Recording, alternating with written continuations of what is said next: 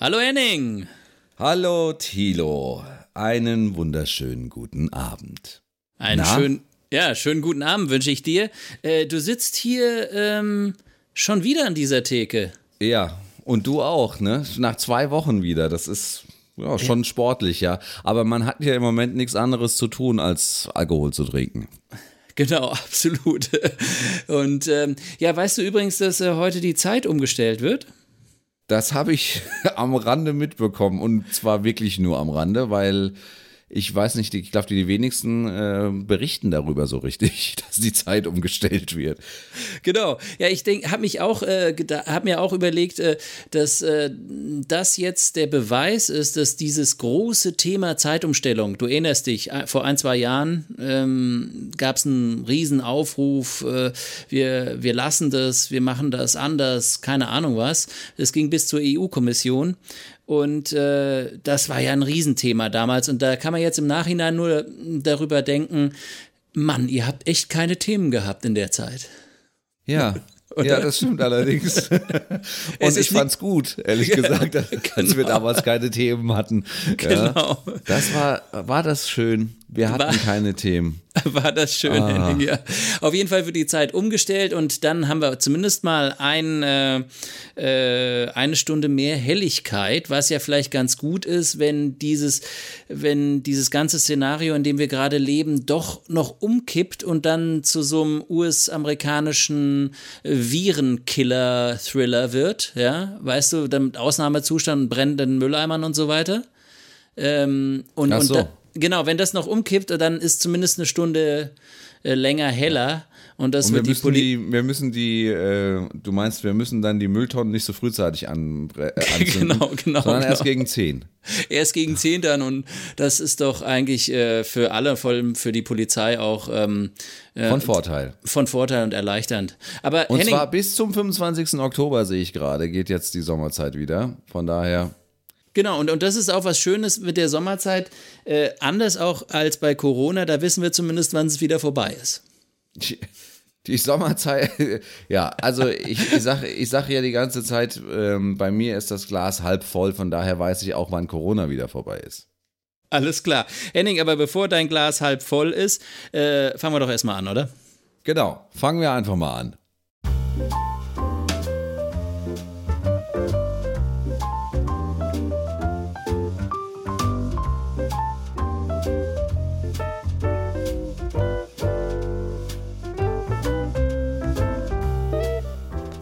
Zwei Bier, der Podcast mit Henning Schwörer und Thilo Wagner.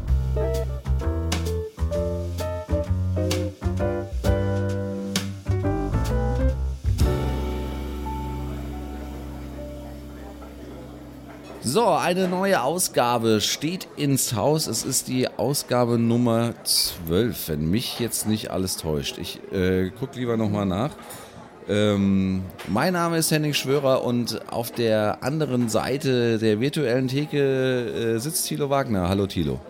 Hallo Henning. Folgendes, übrigens müssen wir äh, jetzt mal äh, langsam äh, dieses äh, Stichwort die längste Theke der Welt äh, revidieren. Also erstens war das ja von Anfang an nicht äh, so, dass wir wirklich daran gedacht haben, dass das die längste Theke der Welt ist. Aber ich glaube, innerhalb der letzten Wochen, Corona-Wochen, sind so viele lange Theken entstanden auf dieser Welt, dass ähm, äh, wir dieses Label jetzt, glaube ich, nicht mehr für uns beanspruchen können. Das stimmt allerdings, äh, wobei man natürlich dazu sagen muss, dass wir natürlich die Copyright-Rechte da drauf haben und wir das als aller, aller, aller, aller, aller, aller, aller, aller, allererstes gemacht haben, ja? Noch vor Corona. Von daher bin ich da eigentlich immer noch ganz stolz drauf. Ja, ich auch. Ähm, was trinkst du heute? Ja, also ich äh, gehe ja ganz wenig nach draußen. Wenn, dann äh, schicke ich mal eine Frau vor. Ähm, und, und, die hat dir heute ein Mineralwasser mitgebracht? Nee, die hat mir äh, nichts mitgebracht, aber ich habe noch was im Keller gefunden. Und zwar ein Naturradler von Kloster. Es ist also nicht voll alkoholisch, um es mal so gleich vorneweg zu sagen. Ähm, aber das ist auch mal ganz gut, weil man in diesen Zeiten ja doch auch einen kleinen Kopf behalten soll, ne? Habe ich mir sagen lassen.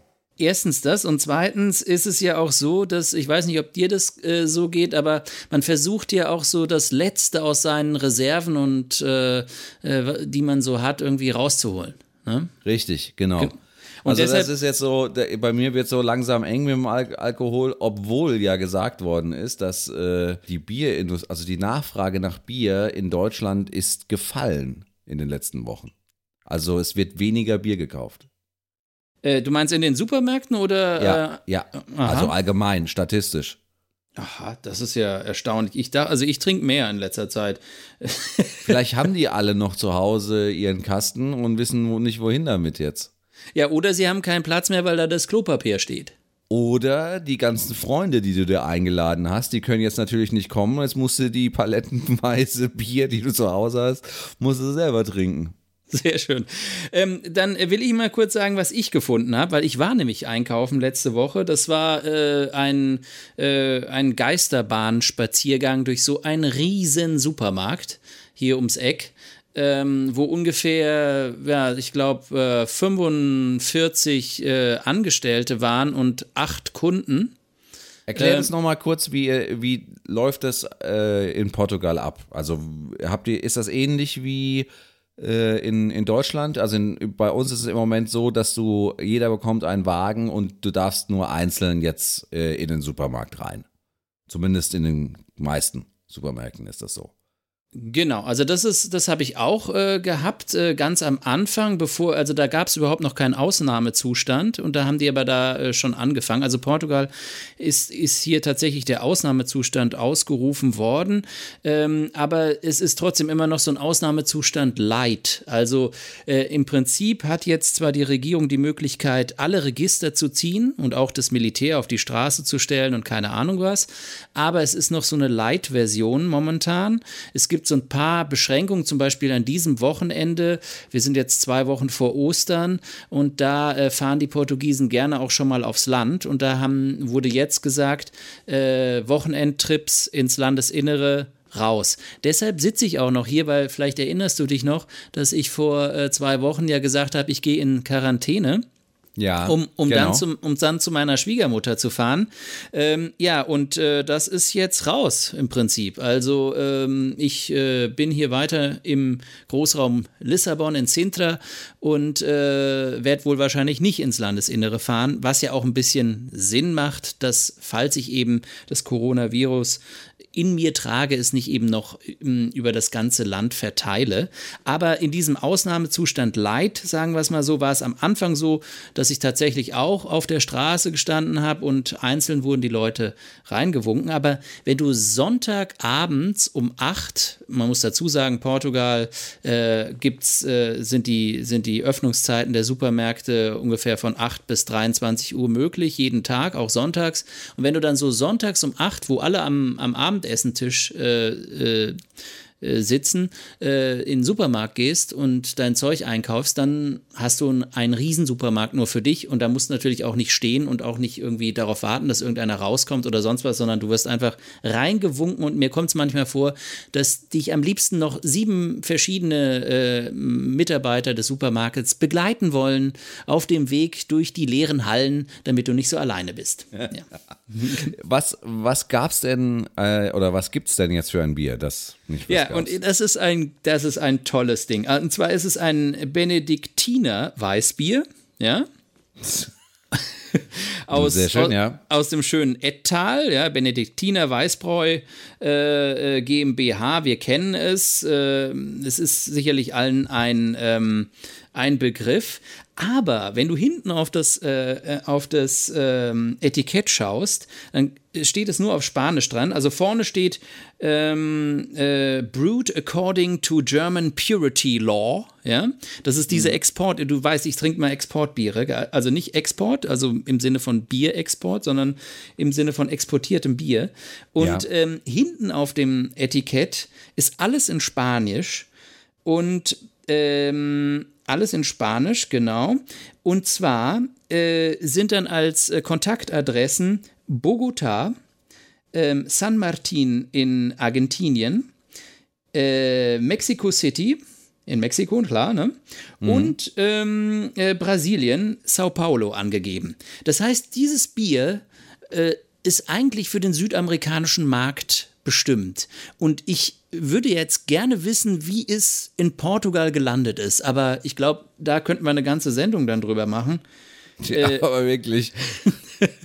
Und deshalb äh, würde ich sagen, wir machen erstmal das Bier auf, oder? Ja. Ja, ich mache auch mal hier auf jetzt. Ich habe nämlich, also ja, heute habe ich echt Durst. Durst habe ich. Durst. Dost, ich auch. Ich habe auch so einen Dost. Warte mal. Ah, ja, sehr schön. Und das ist ja so 05er Bier. Und deshalb habe ich heute natürlich auch wieder dieses schöne Weizenglas dabei. Ja. Das Franziskaner-Weizenglas, das jetzt äh, wieder fremd äh, gebraucht wird. Ja. Ein, ein Benedikt Benediktiner im, im Franziskaner, ja. Ah, wunderschön. Ja, das sind, das sind wieder, das sind eigentlich sind es, äh, äh, zu viele Mönche äh, in einem Glas, oder? Ja, und ich, äh, ich bin mir ehrlich gesagt nicht sicher, ob es das wirklich in Deutschland gibt. Meinst du, das ist, äh, das Ja. gibt's nicht? Nee, oder? Naja. Benediktiner Weißbier? Ja, Doch, es gibt's. gibt's, oder? Genau. Ich glaube schon. Ja. Äh, ja. Ja, ja. Das ist übrigens aus dieser Ettaler Klosterbrauerei, äh, wo ich äh, war, wo ich dieses Ettaler Bier mitgebracht habe. ah, siehst Kannst du du dich jetzt, daran erinnern? das ist also Da praktisch, schließt äh, sich der Kreis. ja, das ist praktisch der Cousin von deinem Bier. Ja, der weit gereiste Cousin. Der weitgereiste, der nach Südamerika ausgewandert ist und nie wieder zurückkam. Wir kennen diese Geschichten aus dem 19. Genau. Jahrhundert. Ja, Richtig genau der ist das. genau. Ich sag mal Prost. Ja, Prost, Henning. Prost, warte mal, ich, ich, ja, ich, also ich war. Sehr gut. Ach ja, das zischt. Bisschen süßer als ein normales Bier, aber durchaus trinkbar. Das Gut. ist echt. Super. Ja, und apropos, ja, ich habe, äh, äh, apropos Supermarkt und so weiter und so fort. In Corona-Zeiten ist es ja so, dass man auch äh, sich darüber Gedanken machen sollte, ähm, wie man an seinen Kram rankommt. Und es ist ja so, die meisten greifen da ja, ähm, äh, ja, dann zum Computer und äh, am besten dann gehen dann zu Amazon. Aber die große Frage ist ja, wie kann man äh, in solchen Zeiten wie jetzt auch seinen Händler oder den Einzelhandel um die Ecke unterstützen? Und äh, da habe ich ein ganz ein paar ganz äh, nette Ideen äh, rausgesucht bzw. Äh, gefunden, ähm, weil natürlich viele viele im Einzelhandel sich jetzt schon überlegt haben, ja, bevor jetzt unsere Kunden alle, weil sie nicht mehr raus können, zu Amazon rennen oder wo auch immer hin, versuchen wir es einfach, äh, da selber was aufzustellen, selber was aufzubauen. Beispielsweise hier bei uns in, in Mainz kann man äh, eine Buchhandlung anrufen und kann denen sagen, ich hätte gern das und das Buch und dann werfen die dir das in den Briefkasten. Und du musst es halt auf Rechnung dann bezahlen, okay, klar, also irgendwann muss man es halt dann mal bezahlen, aber ich glaube, das ist äh, noch hinzunehmen. Das ist so die einfache Variante, ja. Damit kannst du natürlich jetzt nicht irgendwie, äh, ja, ich sag jetzt mal, reich werden, weil du ähm, ja im Endeffekt ja nur einen gewissen Bereich abdecken kannst.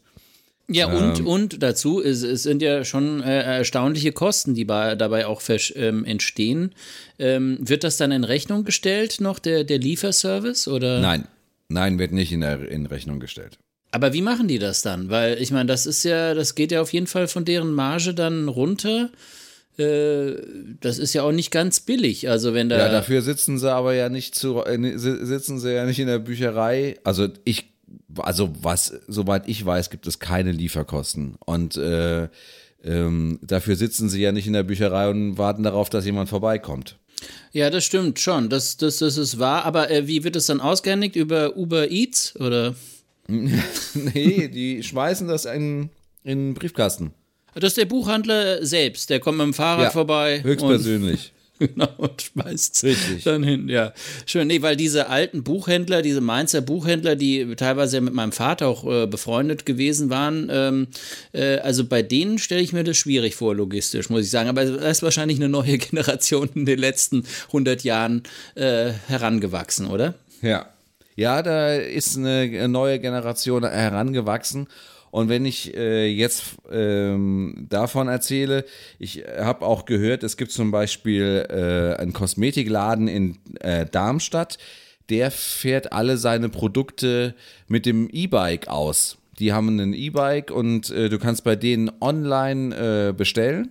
Und wenn du das tust, ich kann die auch nennen, die heißen Hautsache Darmstadt. Und ähm, die ähm, ja, Aber fährt das E-Bike dann selbst oder sitzt da noch einer drauf? Oder? Da sitzt natürlich auch noch einer drauf und der äh, fährt den ganzen Kram dann einfach ganz lässig einfach äh, aus. Wird schön verpackt und äh, wird dann an die Kunden ausgeliefert. Super. Ja. Wie geht es eigentlich auch mit äh, Friseuren und Ja, das ist ja noch das große Problem. Äh, ich glaube, Friseure. Weil sind meine Haare, die wachsen jetzt gerade ziemlich. Äh, äh, meine Frau sagt immer, wer ist denn da gerade aus der Höhle gestiegen, wenn sie mich morgen sieht? Ähm, weil, Ja. ich, weil ich immer, näher, immer mehr einem Neandertaler, glaube ich, äh, mich äh, äußerlich annähern. Ähm, ja, äh, wie macht man das denn eigentlich? Ja, also da habe ich auch noch äh, keine passende Lösung äh, gesehen, ehrlich gesagt. Äh, gut, wenn du natürlich einen Friseur kennst, dann ist das ganz praktisch. Schwarz meinst du, oder wie? Ja, dann kommt er nach Hause, ja. Am Ja. besten. Ja. Aber da ich, also ich kenne nicht, dass ich wüsste, dass ich jemanden kenne, der. ja, genau. Ich kenne auch nicht so viele Friseure. Ähm, ich ja, kenne von daher ist, Ja. bin, ich, bin ich da raus.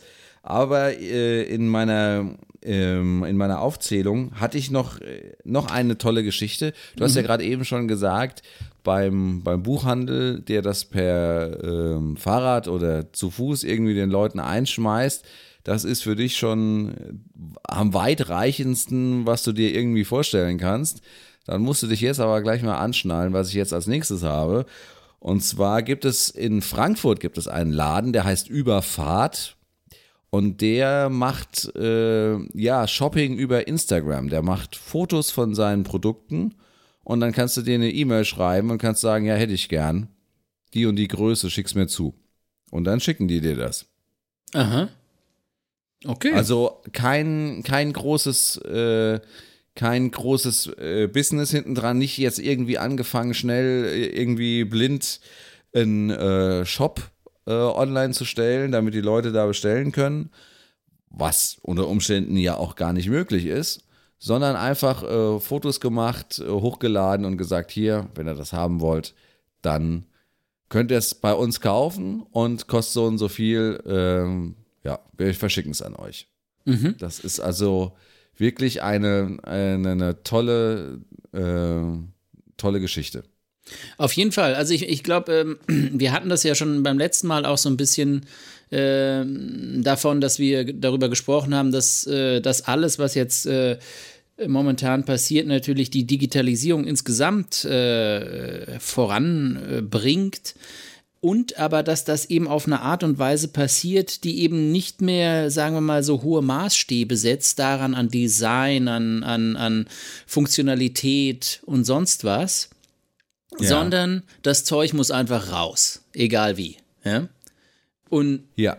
Und, und, und das ist natürlich eine Geschichte, ähm, wo ich sage, ja, äh, das, ist, das ist ganz cool, weil, weil dadurch natürlich auch so äh, Nischengeschäfte und andere äh, Leute mit, mit kleinen, netten Ideen oder so äh, jetzt einfach auch äh, in die Öffentlichkeit reinkommen, eine Plattform haben und äh, dort ihre Sachen auch anbieten können. Und das, das gezwungenermaßen ähm, Aufmerksamkeit dafür haben. Ja. Ja, das ist, ich finde das einfach auch gut, dass, äh, dass sich da Leute dann halt auch die Gedanken machen und sagen, okay, ich meine natürlich so ein bisschen auch aus der, aus der äh, Not geboren, dass man äh, sich überlegen muss, wie geht's jetzt weiter, aber dass man halt auch wirklich hingeht und sagt, okay, wir äh, gehen jetzt mal ganz einfach ganz pragmatisch mit der, mit der Situation um und äh, versuchen uns da irgendwie äh, weiter zu orientieren. Die, ich war gerade auf der Seite, ich muss mich da so ein bisschen, äh, was Überfahrt äh, angeht, so ein bisschen korrigieren. Sie haben ein Live-Shopping gemacht. Das heißt also, sie haben einen Livestream aus, ihr, aus, aus ihrem Laden gemacht. Und äh, da konnte man dann halt praktisch äh, sich bei ihnen melden, offensichtlich, und dann die Sachen kaufen. Mhm. Also ich meine, es ist, äh, ich denke auch, es ist natürlich äh, viel, wird gerade improvisiert und das ist natürlich, denke ich mal, in der Krise immer so und aus dem Improvisieren entstehen dann sicherlich auch nochmal weiterführende Ideen. Ähm, trotz allem hat man natürlich äh, schon das Gefühl, dass äh, vor allem die ganz großen Konzerne natürlich momentan ganz stark davon profitieren. Äh, du hast es schon gesagt, Amazon oder auch andere, äh, die halt ihr ganzes Online-Geschäft schon dermaßen äh, gut äh, aufgebaut haben, dass daran fast gar nichts mehr vorbeigeht, ja. Genau, ja, das ist natürlich klar, das ist halt schon da. Da kann man jetzt, also, ne, ich, ja, was soll man da sagen? Ja, ist halt leider so. Aber ähm, nicht äh, nur leider, nicht nur leider. Ich meine, wir nutzen ja, es ja. alle und es bringt natürlich auch was. Ähm, und, und, und, und auch, ich meine, wir reden auch von was, äh, etwas fachspezifischen äh, Internetkaufhäusern wie Thomann zum Beispiel oder andere. Äh, die haben einfach, die, die sind am Laufen und das haben wir auch immer genutzt, egal äh, ob jetzt Corona da war oder nicht. Äh, nur sind die, sind die halt jetzt nochmal noch mal besser positioniert, ähm, eventuell eben noch stärkere Marktabteil, äh, Marktanteile auch in der Zukunft äh, einzuhalten. Und das ist, denke ich, so eine Frage, die, die sich letztendlich stellt. Welche äh, von unseren eigenen äh, ja, Arten und Weisen, also äh, wie, wie kaufen wir ein? Was ist uns wichtig? Wird sich das verändern? Wird sich, äh, wird sich unsere eigene Vision auf den Konsum und das Kaufen durch diesen Virus so hingehend verändern, dass wir eben viel mehr ins Digitale gehen, weniger eben äh, ja, äh, zum, zum Tante-Emma-Laden nebendran, das ist mir nicht ganz klar, ob das so ist oder nicht, weil es gibt natürlich diese Solidaritätsbekundungen, es gibt diese Idee, äh, in der Nähe einzukaufen, ähm, deinem Dealer in der Nachbarschaft unter die Arme zu greifen und bei ihm zu bestellen und so weiter. Aber ob das tatsächlich jetzt äh, äh eine Hilfsmaßnahme, nur eine Hilfsmaßnahme, eine solidarische ist oder auch Strukturen schafft, dass wir also sagen, okay, wir gehen wieder eher lokal einkaufen, äh, ja, das äh, weiß ich jetzt noch nicht einzuschätzen. Ja, es ist also auch noch komplett, äh, komplett schwer. Da kann man, äh, glaube ich, auch noch keinen noch, noch kein äh, Ergebnis draus ziehen. Dafür äh, stehen wir noch zu sehr am Anfang äh, dieser äh, schrecklichen Krise, die wir im Moment äh, durch zu stehen haben. Richtig. Ich habe aber, ich hab aber noch, noch äh, zwei äh, schöne Geschichten, die ich noch loswerden wollte zum Thema. Äh, wir hatten ja äh, vor zwei Wochen unser Special von wegen, was man in der Quarantäne tun kann. Ähm, und ich äh, habe ein äh, paar ganz tolle Geschichten, die sind auch online. Ähm, was Menschen jetzt tun, damit man sich so ein bisschen die Zeit vertreiben kann. Zum Beispiel hat äh, Alba Berlin, also der Basketballverein Alba Berlin, die stellen Touren und äh, Fitnessvideos online in erster Linie für Kinder, äh, wo die Kinder praktisch ja ähm, Sport machen können und das äh, jeden Tag ähm, ähm, vor dem Fernseher, um es mal so zu sagen. Und äh, das ist halt wirklich äh, sehr, sehr toll gemacht und die sind damit so erfolgreich im Moment, dass sie sogar äh, überlegen, dass sie das sogar nach der Corona-Krise äh, weitermachen wollen, weil es halt einfach äh, wirklich ähm, ja, äh, genial äh, äh, gemacht ist und sie ein super großes Feedback haben. Also gerade wenn man Kinder irgendwie äh, bisschen beschäftigen möchte, äh, ist, das, ist das ganz cool. Ähm, ich verlinke es auf jeden Fall in den Show Notes, dann kann sich jeder mal anschauen. Okay, sehr schön. Und was als zweites und ähm, hast du noch? Abschließendes? Ja. Ja, ich habe noch die liebe Andrea Petkovic, der, die Tennisspielerin aus Deutschland, hat einen Online-Literaturkreis äh, gegründet. Und zwar ist praktisch die Geschichte die, sie hat ähm, ähm, also sie spielt Racket nicht nur, sie spielt nicht nur Tennis. Also mittlerweile ist sie ja nur, äh, ist sie ja ähm, so, also sie spielt Tennis. Ja. mittlerweile ist sie auch beim ZDF und um, äh, äh, spricht da äh, in der Sportreportage. Äh, jetzt hat sie, ist sie natürlich auch in äh, Quarantäne und muss zu Hause bleiben. Und deswegen hat sie sich überlegt, was kann sie denn machen?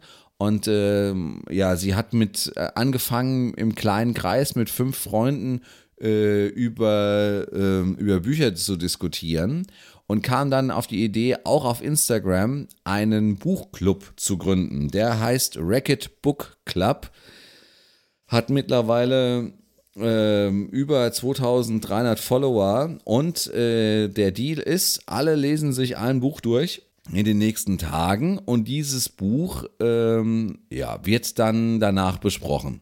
Also so ein bisschen, was wir ja auch gemacht haben, weil äh, du hast ja die fünf Bücher, die ich äh, letztes Mal vorgeschlagen habe, auch alle gelesen, Henning.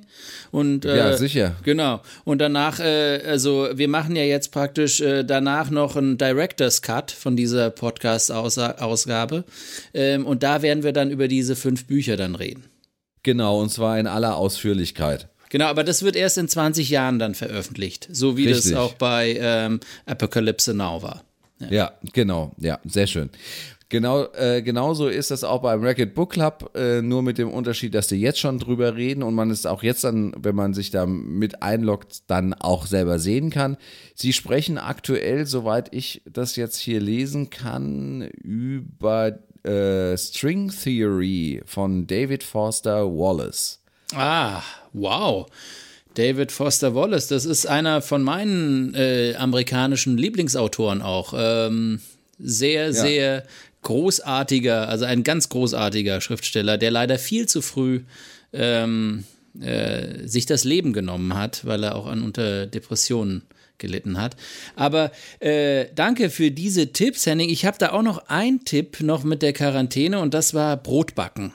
Also es ist ja so, dass äh, wir haben uns ja, haben wir ja vorhin auch schon ein bisschen darüber gesprochen. Bei dir ist es so, dass deine Frau shoppen geht. Ich, ich äh, mache diesen Part hier bei uns im Haus und traue mich da raus, ja, in diese virenverseuchte Umgebung, ja, kämpfe mich da durch mit meinem, meiner Atemschutzmaske.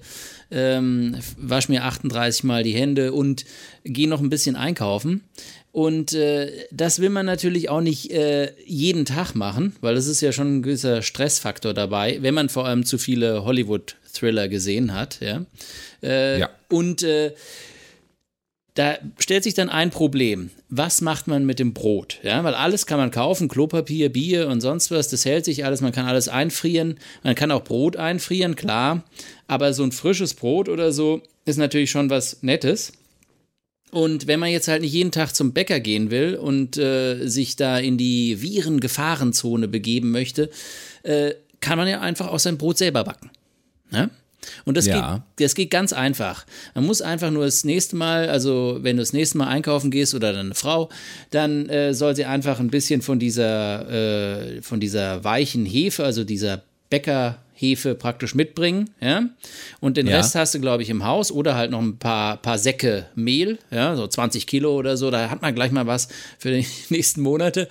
Äh, Und dann geht es ganz einfach. Also äh, die Hälfte von so einem Hefekugel, ich, äh, Würfel, das sind glaube ich 25 Gramm immer oder irgendwie sowas, also 12,5 Gramm Hefe, aufgeweicht, ein bisschen Wasser, äh, dann äh, Salzwasser dazu, ein bisschen Zuckerwasser und das alles zusammen mit Mehl vermischen äh, und dann richtig durchkneten. Und das ist der beste Teil bei dem Brotbacken, weil es gibt, also neben diesem Vorteil, dass man dann frisches Brot irgendwann hat, ist, Ja. ist das ein ganz wichtiger Ding, weil das ist, das, das ist, äh, das ist eigentlich praktisch dein Boxsack. Da kannst du deine Aggressionen rauslassen, weil du musst diesen Teig äh, richtig durchkneten und richtig hauen. Du musst ihn, du musst mit ihm boxen. Ja? Wenn es ein gutes Brot werden soll, musst du auf den einhauen.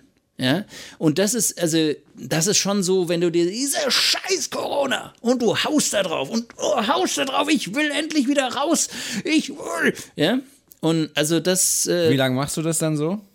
ja, also man, äh, in, also in meinem Back, äh, Brotbackbuch steht drin 15 Minuten, aber ich mache das schon mal eine Stunde oder so. Also, trinkt dabei noch ein Bier oder so und ha- ja, mach die Küchentür zu, ja, damit die Kinder nichts hören und dann raus damit, ja, raus. Ich Und Bier machst du natürlich in den Teig auch rein, ne? Kann man auch, ja, aber das ist noch, das ist ein bisschen komplizierteres Rezept. Das machen wir dann in der nächsten Podcast aus, Podcast-Ausgabe. Aber Okay. es ist, es ist, also es ist echt, ist wirklich, ist, also, aber ehrlich, es ist wirklich äh, so ein bisschen Aggression abbauen und dabei noch was Gutes tun. Ähm, Brotbacken kann ich nur empfehlen. Es hat aber ein Problem. Also es gibt da ein Problem. Ja? Äh, Hefe ist hier in Deutschland äh, das zweite Toilettenpapier. Also so langsam äh, fla flacht die Nachfrage nach Toilettenpapier ab. Zumindest ist da ein, äh, kannst du das Ökopapier wieder locker bekommen. Ähm, aber jetzt kommt so langsam Hefe und Mehl äh, in, die, in, die, in die Fahrrinne von Toilettenpapier. Frag mich wieso. Äh, ich habe keine Ahnung, weil wahrscheinlich, also keine Ahnung. Ich weiß es ehrlich gesagt nicht. Ja, also ich Gerade meine, ein, eine, eine Theorie wäre eben, dass äh, viele Leute äh, diese Brotback-Erfahrung gemacht haben, die ich auch gemacht habe. Und die zweite Erklärung wäre, dass vor allem die alten Leute, ja, die ja wirklich auch aus Selbstschutz überhaupt nicht mehr raus wollen, die dann sagen, naja, da mache ich aber nochmal einen Hefekuchen. Ja, aber das Problem ist ja, dass äh, so, äh, so ein Hefeklumpen, den du da kaufst, so lange, äh, habe ich mir sagen lassen, hält er ja nicht, ne? Ja, Da aber du kannst, du ihn, ja, du, äh, du kannst ihn einfrieren. Den kannst du einfrieren. Deshalb habe ich ja auch noch Hefe, weil Hefe ist hier in Portugal auch mittlerweile weg. Ja? Äh, und äh, ich habe aber, ich, wenn ich einkaufen gehe, weil ich einfach häufiger Pizza backe, zu Hause auch und meinen eigenen Pizzateig daraus mache, habe ich immer, wenn ich Hefe kaufe, auch diese äh, Bäckershefe da, äh, kaufe ich da immer so, was weiß ich, 10, 15 äh, Würfel und schmeiße die in ins, ins Gefrierfach. Deshalb habe ich auch noch ein paar und konnte jetzt Brot backen. Sonst wäre es bei mir wahrscheinlich auch anders gewesen. Also Hefe ist auch in Portugal äh, Mangelware. Absolut und, und vollkommen zu Recht, weil Brotbacken ist tatsächlich eine der Sachen, die, äh, die bei mir wirklich ganz nach oben gerutscht sind, ähm, was man tun muss, äh, wenn man in der Quarantäne ist. Ja, also ich werde es auf jeden Fall mal ausprobieren. Das einzige Problem, also was heißt das einzige Problem neben der Hefe? Ich habe natürlich äh, eine Brotbackenmaschine, ich als alter. Ich habe eine Zeit lang äh, mal wirklich Brot äh, selber gebacken. Ach so, also du hast äh, die Maschine backen lassen, meinst du? Genau, richtig, ja. Ja, und da schmeißt du alles rein und der, der, der knetet das selbst durch und backt und macht alles, ne? Genau, und dann Ja, sagst du, ja, das ist natürlich Schwachsinn. Das kannst du vergessen. Du musst zurück, du musst in diesen, in den Krisen, das ist also, Henning, ich meine, gut, ich habe jetzt, bin jetzt auch nicht so alt, dass ich durch den Zweiten Weltkrieg irgendwie äh, meine Erfahrung äh, das äh, wüsste ich ja. genau ähm, schon gemacht habe. Aber in Krisenzeiten muss man auf die, auf das, auf die, da- das Elementare zurück. Und das Elementare beim Brotbacken ist nicht äh, alles in eine Brotbackmaschine reinschmeißen, Henning. Ja. Okay, ich werde es versuchen. Genau. Ich werde es versuchen. Äh, dummerweise muss ich ja auch noch arbeiten unter der Woche, äh, was mir ähm, so zeitlich äh, auf jeden Fall nicht die Zeit gibt. Aber vielleicht sollte ich das mal abends dann machen. Weißt du, abends dann nochmal, wenn ich äh, Nochmal ein Brot backe, genau, und gerade wenn es auf der Arbeit nicht so gelaufen ist und so, genau. Ich habe ja, ich habe ja, also, ich habe ja den großen Vorteil, dass ich halt, ähm, dass ich äh, mir das ein bisschen einteilen kann, ähm, äh, weil ich natürlich als freier Journalist auch mal sagen kann, ich arbeite jetzt mal nicht und äh, äh back mal Brot. Und äh, es kommt noch dazu, dass die, äh, meine Auftragslage momentan auch etwas geringer wird, weil äh, dieses, weil Portugal jetzt nicht mehr so im Zentrum der Berichterstattung steht, was nicht überraschend ist, wenn 175 Länder auf der Welt irgendwie vom Coronavirus befallen sind, muss man sich dann natürlich schon auch mal fragen, ja, warum schaue ich denn jetzt nach Portugal? Und, ja, aber und nicht nach doch, Zimbabwe. Ja? Aber du sitzt doch direkt neben Spanien, um es ja. mal jetzt so zu sagen. Ja, aber, aber halt nicht in Spanien. Das ist wohl wahr. genau. Ich weiß, das ist so wie, wie wenn du sagst, ja, äh, Bayern wird Meister, ja. Ja, und ich, ich bin ja auch Augsburg-Fan. Ne? ja. Ja, hast du recht. genau. Ja, wahrscheinlich um, werden sie Meister, ja, wenn das so weitergeht mit der Bundesliga, dann. Äh genau, genau, um nochmal um noch auf dieses Thema kurz zu sprechen zu kommen, weil, also ich meine, die, um nochmal kurz das Thema Fußball mit in diesen Podcast reinzubringen, wer, der, das ist ja so ein, so ein Fremdkörper momentan. Fußball, was ist das? Ja. ja. was meinst du, diese ganzen, äh, diese ganzen äh, äh, Sky äh, Pay-TV-Sender, die alle äh, Sport und Fußball übertragen, äh, Eurosport, die zeigen alle nur Wiederholungen weil es gibt ja nichts, ne? Ja, aber das ist gar nicht so schlecht. Ich habe dem Letzt auch mal nachts äh, ähm, äh, irgendwie ein Sporting gegen Porto geschaut und äh, Sporting Lissabon ist ja, ist ja mein Club. Ähm, die stecken ja momentan in so einer absoluten Krise, nicht nur sportlich, sondern auch institutionell und alles. Also das ist sowas von den Bach runtergegangen äh, die letzten anderthalb Jahre. Noch bevor überhaupt jemand das Wort Corona aussprechen konnte, waren die schon im Krisenmodus. Und ähm, äh, da gibt es aber so Spiele vor, vor drei, vier Jahren, da war, die hatten eine tolle Mannschaft damals. Mhm. Und wenn du da jetzt diese Wiederholungsspiele siehst, da denkst du einfach nur, ach, ist ja klasse, das gucke ich mir nochmal an. Tolle genau, das hat, sich, das hat sich übrigens auch die ARD heute gedacht. Die hat nämlich ähm, äh, von der Euro 2016 nochmal das Spiel Deutschland gegen Italien gezeigt. Ähm, weil Sportschau-Zeit war ja genügend da, ne? Genau. wo, wo ich mein, hast du das, die Bundesliga das, gezeigt wird. Hast du das gehört oder gesehen von, vom, vom Spiegel, was ich auch sehr gut fand, als sie den Ticker gemacht haben? Zu nee. dem. Die haben, ich glaube, letzte Woche äh, wurde doch übertragen Deutschland gegen England Halbfinale EM 1996. Ja, irgend und, sowas. Und ja. dann hat der, äh, der Spiegel noch eins draufgesetzt. Also äh, Peter Ahrens äh, ist ja da äh, der eine, also sagen wir mal, der Chef Fußballreporter, super Typ, echt. Also ich kenne ihn nicht persönlich, aber was er so schreibt, ist äh, äh, Weltklasse. Einfach weil er einfach äh, eben nicht nur auf den Fußball guckt, sondern auf diese gesamtgesellschaftliche Entwicklung und ungefähr drei Wochen bevor die Bundesliga äh, dann den Spielbetrieb eingestellt hat, gesagt hat, macht mal Schluss, das hat keinen Sinn. Ja. Ähm, und der äh, hat dann zusammen mit einem anderen äh, Spiegel-Fußball-Reporter, äh, ähm, haben die den Live-Ticker gemacht von dem Spiel. Und zwar nicht, äh, also, und das war so geil. Die haben einfach praktisch dieses, diese ARD-Wiederholung aufgenommen oder keine Ahnung, haben sie dann zusammen geguckt und darüber einen Live-Ticker geschrieben für den Spiegel. Das, das war so geil. Also das war wirklich, das ist, das ist wirklich das Abstruse, das, das dann zurückkommt, das, das, was Albert Camus, du erinnerst dich, die Pest und so letzte Woche, ja, ähm, ja auch äh, predigt und, und, und äh, als, als das sein Kernelement seiner Philosophie verkauft. Das kommt dann in dem Moment im Prinzip noch mit rein und, und das, sind, das sind einfach schöne Sachen. Das war jetzt nur diese Klammer Fußball. Ähm, ja. Genau. Du bist, äh, du, du bist gerade so im Drive. Ich trinke hier an meinem Radler in der Zeit genüsslich. Also von daher genau. lass dich nicht stören. ja, genau. Nein, aber, aber das ist genau das. Also ähm, wir leben ja momentan irgendwie, bei dir ist es anders, Henning, weil du, äh, weil du ja ähm, montags bis freitags arbeiten geht, gehst und dann ähm, äh, Samstag und Sonntag Wochenende hast. Aber bei mir ist es so, dass ich ja als, äh, dass ich ja als freier Journalist manchmal auch am Wochenende arbeite oder arbeiten muss, dafür dann am, am unter der Woche weniger. Dazu kommt jetzt, dass meine Kids auch zu Hause sind, ja. Ja. Und meine Frau auch. Und das ja. bedeutet, äh, dass ich manchmal gar nicht mehr weiß, was für ein Wochentag ist. weil gleichzeitig auch noch der Fußball wegfällt. Weil der Fußball ist ja immer so Samstag 15.30 Uhr, da weißt du zumindest, okay, es ist Wochenende. Ja? Selbst wenn du irgendwie am, am Samstagmorgens noch äh, einen Artikel schreiben Gearbeitet musst. hast, ja. Ja, oder keine Ahnung was, ne? Weißt du, okay, es ist Wochenende. Das alles fällt weg. Diese, diese, diese, diese Zeit ähm, definierenden Elemente unseres Alltags fallen. Diese festen Konstanten, um es einfach mal so genau, zu sagen. Genau, die fallen einer nach dem anderen. Auch weil, weil es ja jeden Tag auch in, in, in eine Press, Pressekonferenz und ein Update zu den äh, Coronavirus-Toten und äh, Infizierten gibt. Ja.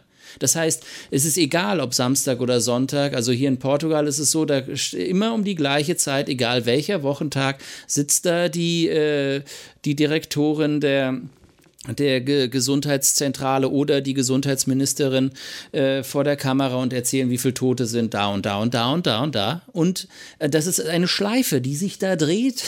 du kommst da nicht mehr raus. Ja? Wie, wie ist denn äh, jetzt nur mal, noch mal vielleicht in zwei Sätzen, wie ist die Situation? Ich glaube, die meisten unserer Hörer wissen, wie die Situation in äh, Deutschland ist, aber wie ist sie denn in Portugal? In Portugal ist sie so, dass ähm, ja, das, äh, das Zwei ist, Sätze. Ja, genau. Die Portugiesen haben es äh, geschafft, bisher nicht in das äh, äh, spanische oder italienische Inferno abzurutschen. Und das wäre in Portugal nämlich noch schlimmer gewesen, weil die Gesundheitsversorgung eben noch mal eine Ecke schwieriger ist hier. Ähm, und die haben es einfach geschafft, das alles zu verlangsamen. Das heißt aber auch, dass in Portugal es ein konstantes Wachstum von Infizierten und Toten geben wird, ähm, äh, das, das sich wahrscheinlich noch Wochen hinziehen wird. Sie haben, aber sie haben es halt äh, geschafft, dieses total exponentielle Wachstum von Toten und Infizierten irgendwie ähm, einzudämmen. Und äh, das ist äh, dadurch passiert, weil sie einfach, äh, weil wir hier am Rande Europas sitzen und uns die gesamte Entwicklung im Prinzip angucken konnten, bevor wir dann ein Stück früher als Italien oder Spanien äh, ja äh, tiefgreifendere Maßnahmen getroffen haben, um das öffentliche Leben einzuschränken. Also praktisch der, der Kurs ist der richtige, aber der Kurs heißt für dich im Moment konkret auch, dass ihr Ausgangssperren habt. Ja, also ich meine, wie gesagt, ich, äh, das, es, es, gibt diese, es gibt diese Version Light noch. Ähm, man kann, man kann sicher, man hat sicherlich Möglichkeiten, sich in Portugal noch relativ frei zu bewegen, aber das ist so, äh, es ist schon so ein bisschen der Punkt, ähm, darüber wollten wir ja heute auch sprechen dieses Gefühl der Freiheit. Ja, also es ist, es ist so, dass wir ja in, einer, in einem, in einem in einem Moment sind, den wir selbst in unserem Leben noch nicht äh, erlebt haben. Äh, wo auf einmal jemand sagt, du kannst das nicht machen und das nicht machen und das nicht machen. Ja. Ja.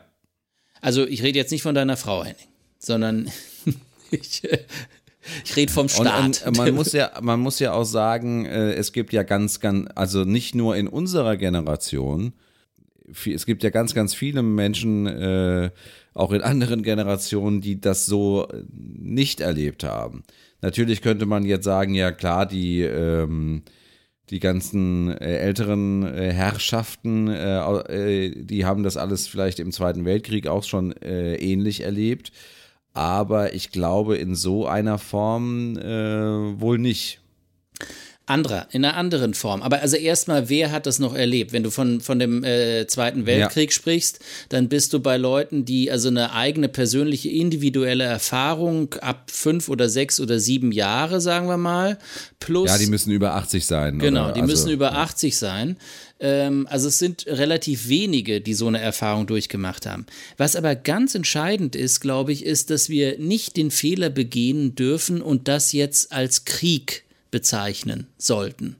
Es ist kein Krieg in dem Sinne, sondern es ist, ein, es ist eine außergewöhnliche Situation, die neu ist für alle, glaube ich, weil selbst diejenigen, die einen Krieg durchlebt haben, für die ist es eine andere Situation, ja, äh, weil es irgendwie so ein bisschen in diesem zumindest in, in, in Westeuropa, ähm, in, diesem, äh, ja, in diesem Graubereich spielt. Äh, von Verbot zu äh, Duldung zu äh, Empfehlung, was man tun soll. Ja, das spielt sich alles so ein bisschen in diesen Bereich rein.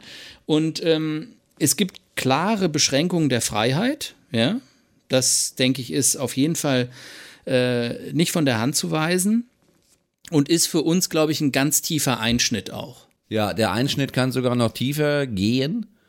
Ähm, wenn man jetzt darüber nachdenken würde, äh, was ja der Fall ist, dass man äh, sagt, okay, man macht das wie äh, in Südkorea und äh, ähm, verfolgt Infizierte mit, per Handyortung, was natürlich ein äh, probates Mittel ist, einfach, weil äh, die Südkoreaner, beziehungsweise in Taiwan haben sie das, glaube ich, auch gemacht, ähm, die haben damit äh, wirklich alle Infizierten isolieren können und die hatten ja nie einen Shutdown.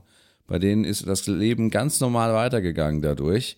Die haben nur die Leute isoliert, ähm, also nur die Leute, die wirklich infiziert waren, isoliert mit ihren Angehörigen und ähm, äh, konnten dann halt praktisch per Handy-Tracking äh, sehen, ähm, wo das wo das denn äh, hin, hinführt, ja, also ob die Leute sich denn noch bewegen oder nicht.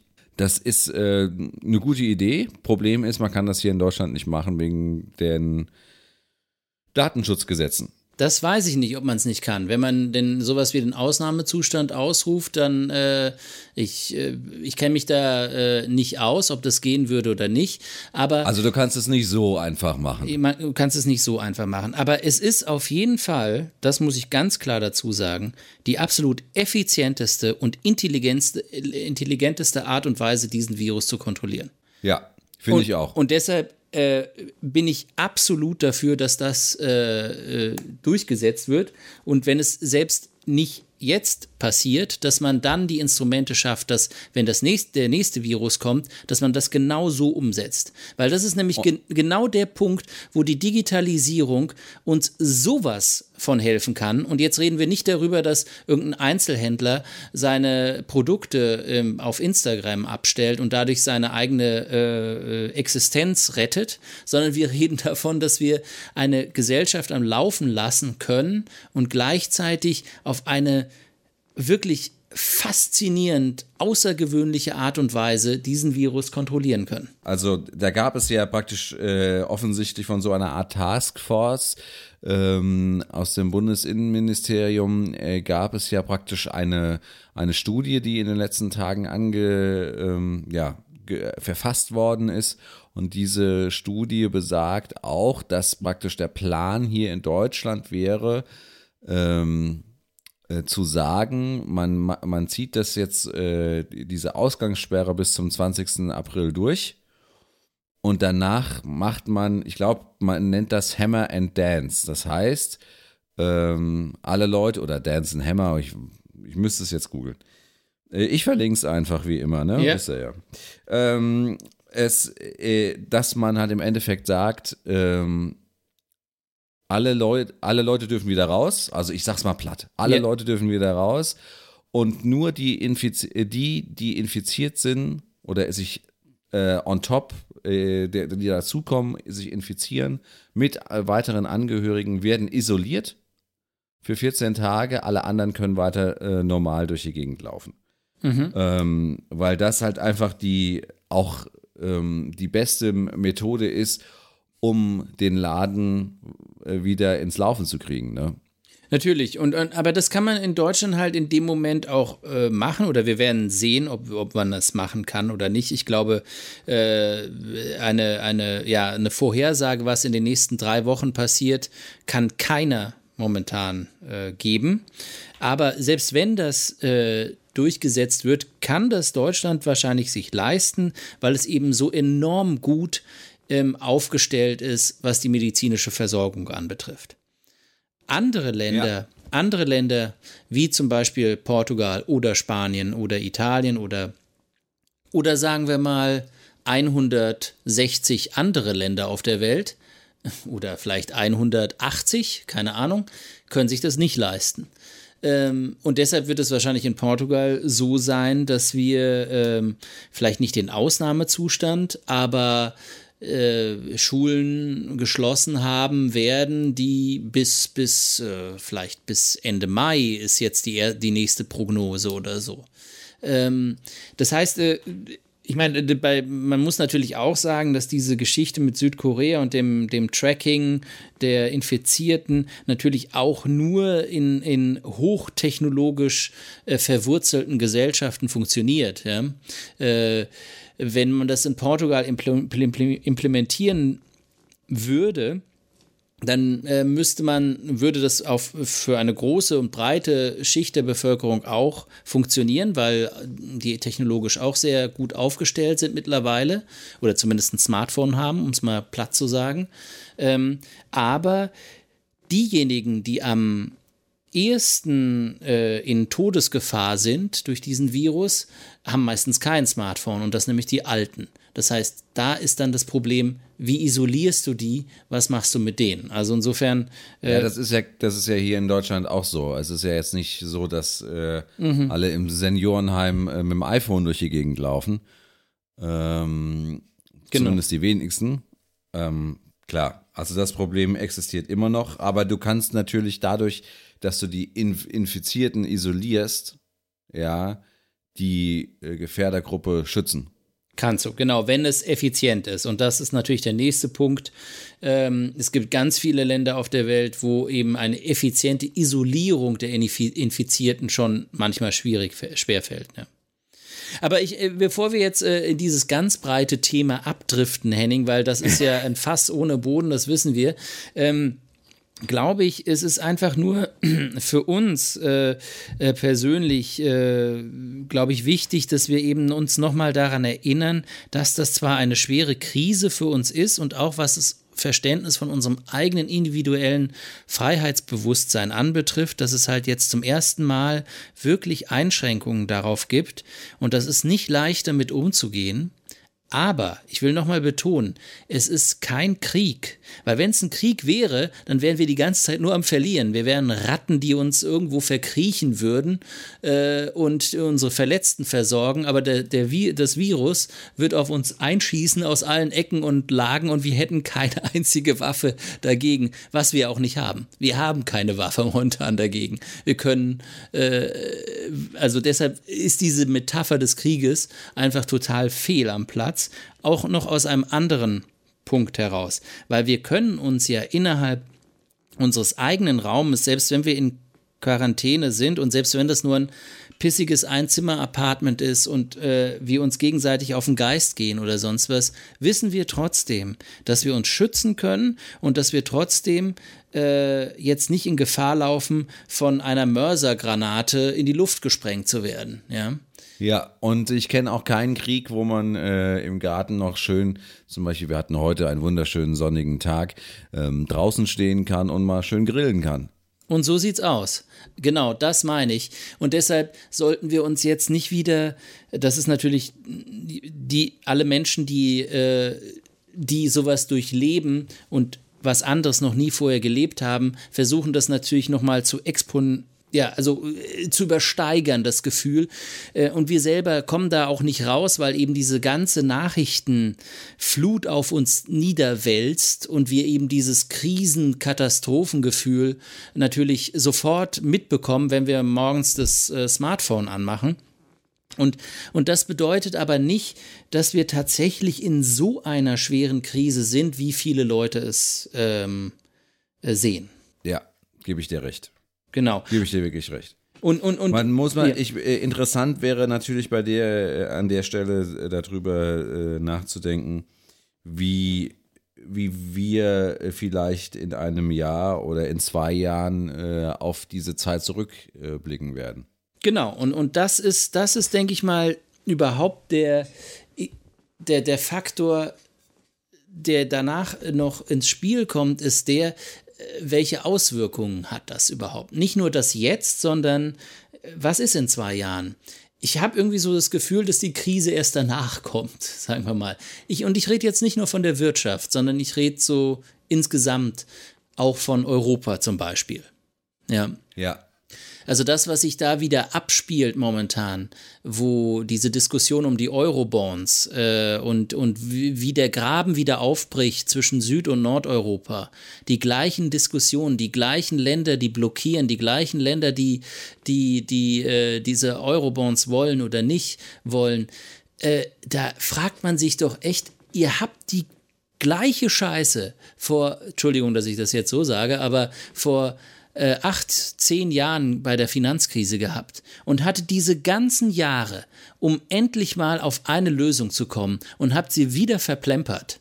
Und jetzt steht ihr in der gleichen Situation wie vor zehn oder zwölf Jahren und es bricht wieder der gleiche Konflikt aus, der wieder den gleichen rechtspopulistischen Parteien ins Boot spielen wird. Und ich weiß nicht, ob das über Europa als äh, Institution insgesamt überleben wird. Ich weiß es nicht. Ich bin skeptisch. Ja, vor allem hat es, es hat ja auch, es ist ja da an der Stelle auch sehr, sehr vielschichtig, weil man halt einfach das Gefühl hat, dass ähm, im Moment ähm, jedes Land äh, auf sich selbst gestellt ist und keins irgendwie ähm, nach Brüssel schaut und äh, da irgendwie äh, bestrebt ist, irgendwie Interessen gemeinsam zu lenken und gemeinsam äh, irgendwie ein Thema voranzutreiben. Also dieses Gefühl habe ich äh, in den letzten äh, Tagen und Wochen eigentlich verloren. Absolut. Nee, ich meine, es ist, es ist erstaunlich, dass äh, bei so einer Geschichte wie dem Virus, wo es ja auch am, schon von Beginn an im Prinzip äh, darum ging, ähm, gewisse, ja, gewisse Bewegungsfreiheiten eventuell einzuschränken oder stärker zu kontrollieren, ähm, dass, äh, sagen wir, die Institution, die für den Schengen-Raum also für die Außengrenze der Europäischen Union zuständig ist, in keinster Weise irgendeine Verantwortung hatte, was passiert, wie sich die Länder verhalten sollen. Ja. Und, und das ist, das ist ein Armutszeugnis. Ja. Das, das zeigt, ich, es gibt natürlich einen politischen Gedanken dahinter und der Gedanke ist, lass jedes Land für sich diese Krise lösen, dann äh, wird die, werden die, die schweren Folgen dieser Krise nicht auf äh, die europäische Ebene ähm, wiedergespiegelt werden, weil wir eben nicht diejenigen sind, die die Entscheidungen treffen. Ja. ja. Was aber natürlich äh, dem Gemeinschaftssinn total abträglich ist. Absolut, ja, absolut.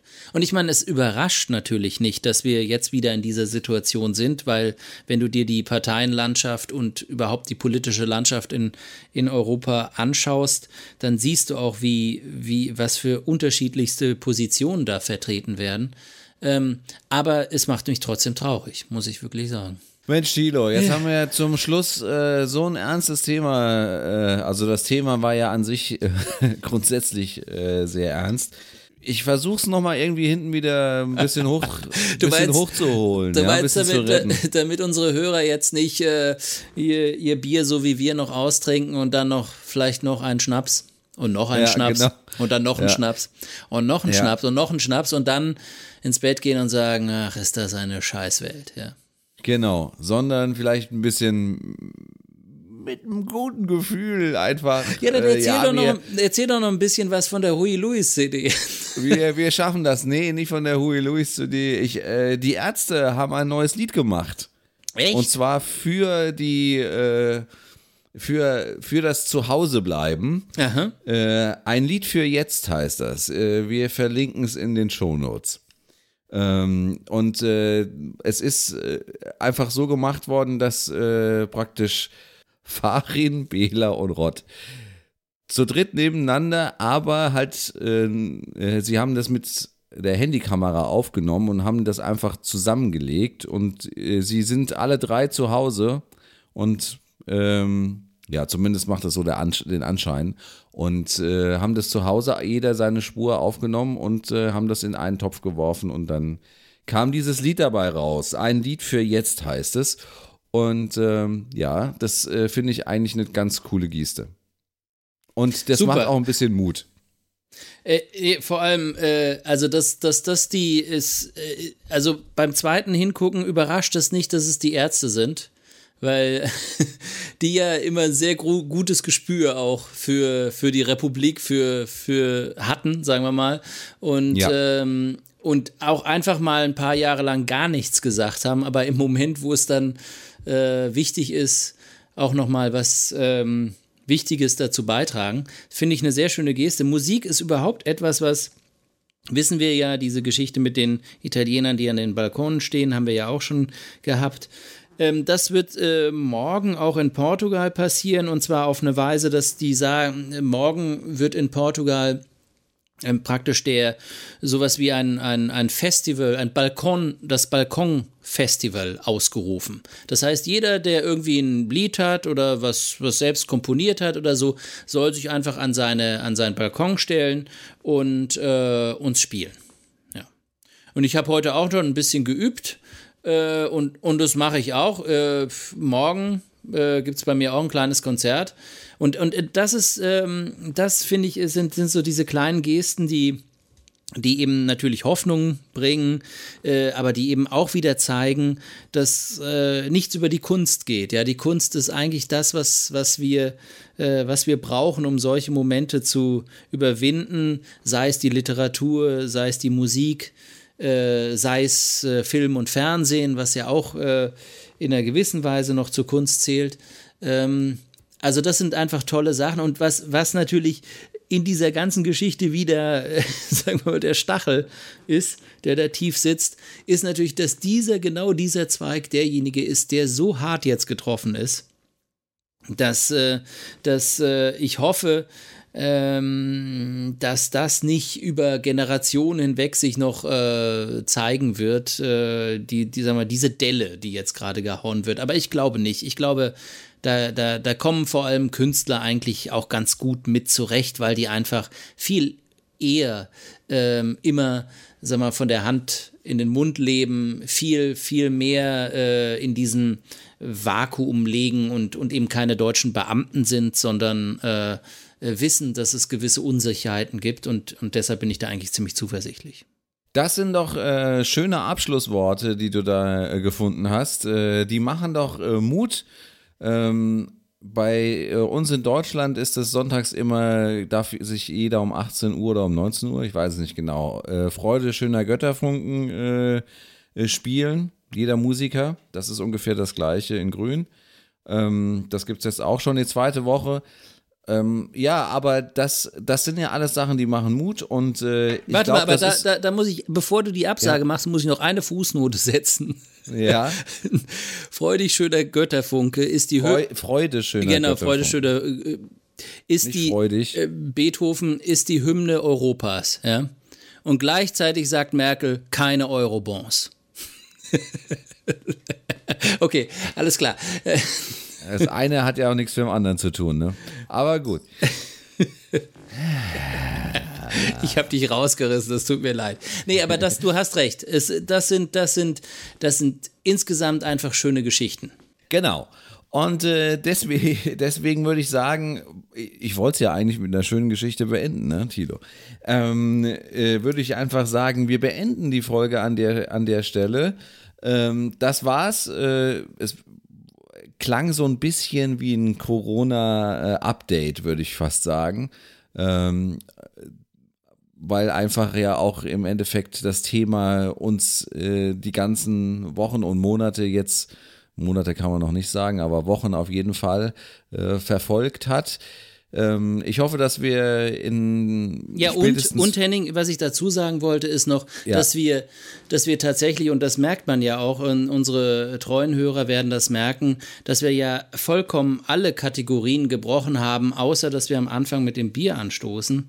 Äh, es gibt keine 20 Jahre mehr. Es gibt, das ist äh, ein Spiegelbild mit dem, was es, was eigentlich momentan auch Medien, in den Medien oder auch in der gesamten Gesellschaft passiert, dass eben äh, äh, außerordentliche Zeiten auch außerordentliche Formate verlangen.